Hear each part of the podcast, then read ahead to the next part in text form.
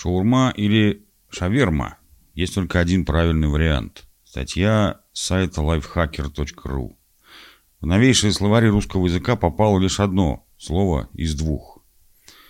В чем разница между шаурмой и шавермой? А разницы-то и нет. Жареное на гриле, затем мелко порубленное и завернутое в лаваш либо питу мясо – блюдо древнее и весьма популярное. На Ближнем Востоке его едят уже несколько столетий и каждая народность произносит название угощений на свой лад. Шаурма, шаверма, шаорма, шаварма, шварма, шуарма. Произношение написания слова на русском зависит лишь от того, из какого языка оно было позаимствовано в конкретной местности. Отсюда и незначительная игра букв. Из-за этой игры, правда, случаются серьезные споры. Например, в Москве принято говорить исключительно «шаурма», Портал грамота.ру предполагает, что в столице просто оказалось больше носителей того языка, где именно такое название жареного мяса является традиционным. В Петербурге же любят шаверму. Некоторые питерцы, отстаивая свои представления о грамотности в культурном коде, даже требовали законодательно запретить шаурму в границах города. По этому инциденту можно представить себе уровень накала кулинарно-культурных страстей – относительно безобидно, в общем-то, слово. Но как же правильно? Шаурма или шаверма? В письменной речи правильным считается один вариант. Шаурма.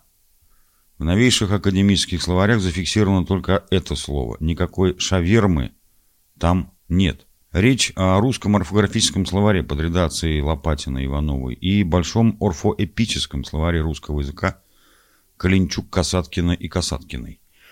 Оба издания были выпущены в 2012 году сотрудниками Московского института русского языка имени Виноградова Российской академии наук. А вот говорить можно как угодно. Как считают лингвисты, шаверма продолжает оставаться словом русского языка и ярким примером петербургской мовы. Может ли шаверма попасть в письменную речь? Вполне может быть, что шаверма тоже войдет в словари. Для этого есть несколько предпосылок. Во-первых, Некоторые лингвисты полагают, что слово «шаверма» фонетически более грамотно и удобно, поскольку русский язык не приветствует стечение двух гласных, как в шаурме.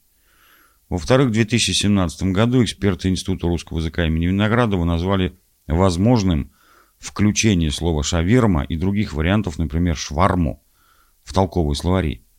Ну а буквоеды из числа любителей рубленого мяса уже давно предвкушают выход соответствующего тома Большого академического словаря русского языка. Это авторитетнейшее издание готовится Петербургским институтом лингвистических исследований РАН. Многотомный словарь публикуется с 2004 года. Пока вышло 24 тома. Эксперты добрались до буквы «С». Осталось дождаться, когда же словарь дойдет до буквы «Ш» и окончательно разберется с одинаково вкусным хоть в образе шаурмы, хоть шавермы мясом. Весьма вероятно, что оба названия получат, наконец, идентичные права.